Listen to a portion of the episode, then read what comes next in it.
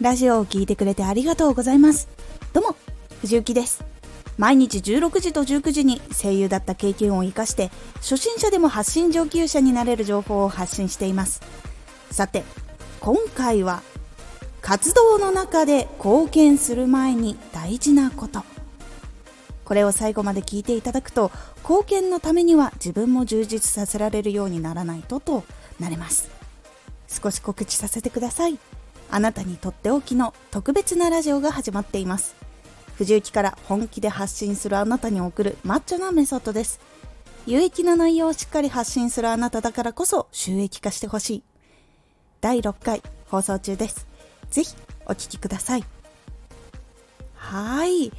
貢献をしよう届け続けようと頑張り続けていることがありました。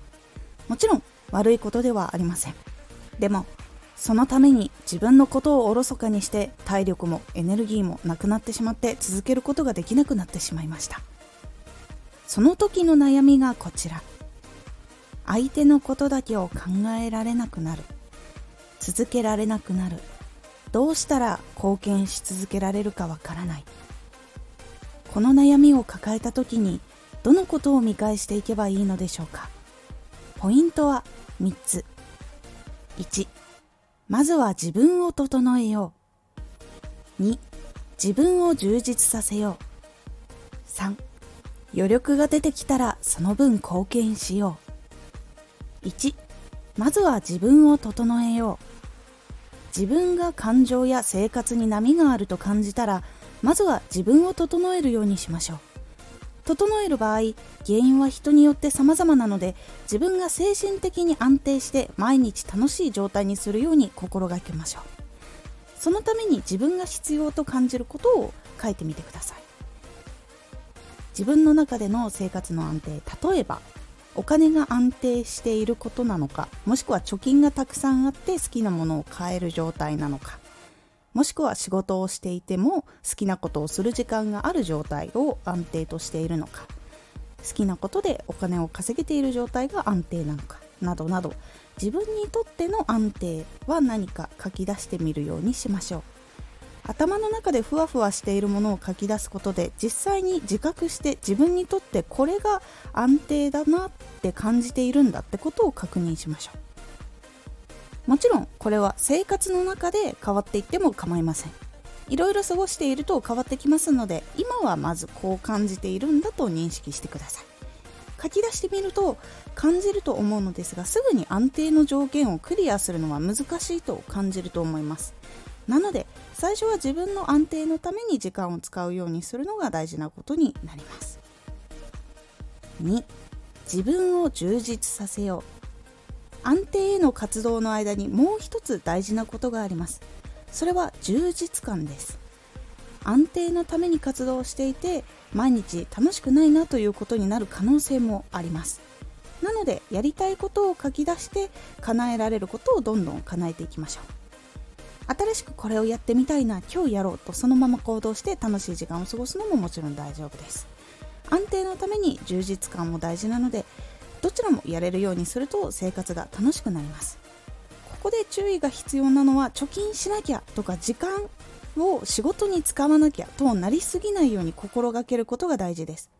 貯金や仕事が毎日が充実するほど楽しいならいいんですけどもそうでない場合なら自分のご褒美の時間やお金を用意するようにしましょう。定期的な息抜きは大事なエネルギーになるので安定のために頑張りすぎないようにしましょう。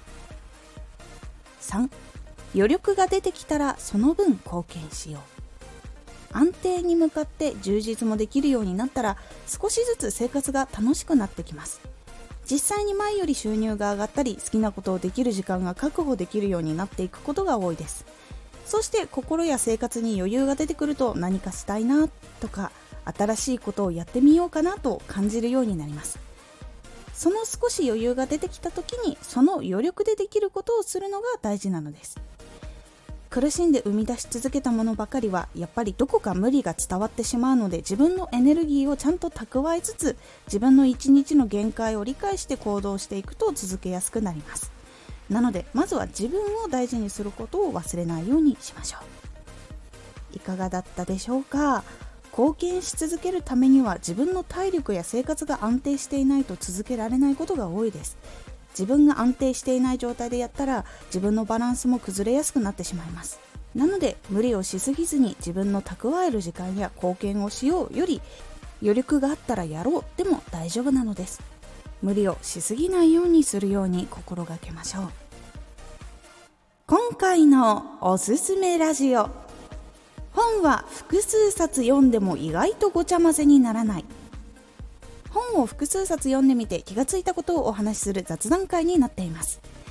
このラジオでは毎日16時と19時に声優だった経験を生かして初心者でも発信上級者になれる情報を発信していますのでフォローしてお待ちください。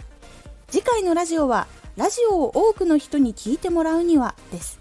こちらはラジオを多くの人に聞いてもらうには押さえるポイントがいくつかあるという感じになっておりますのでお楽しみに。Twitter もやってます。Twitter では活動している中で気がついたことや役に立ったことをお伝えしています。ぜひこちらもチェックしてみてね。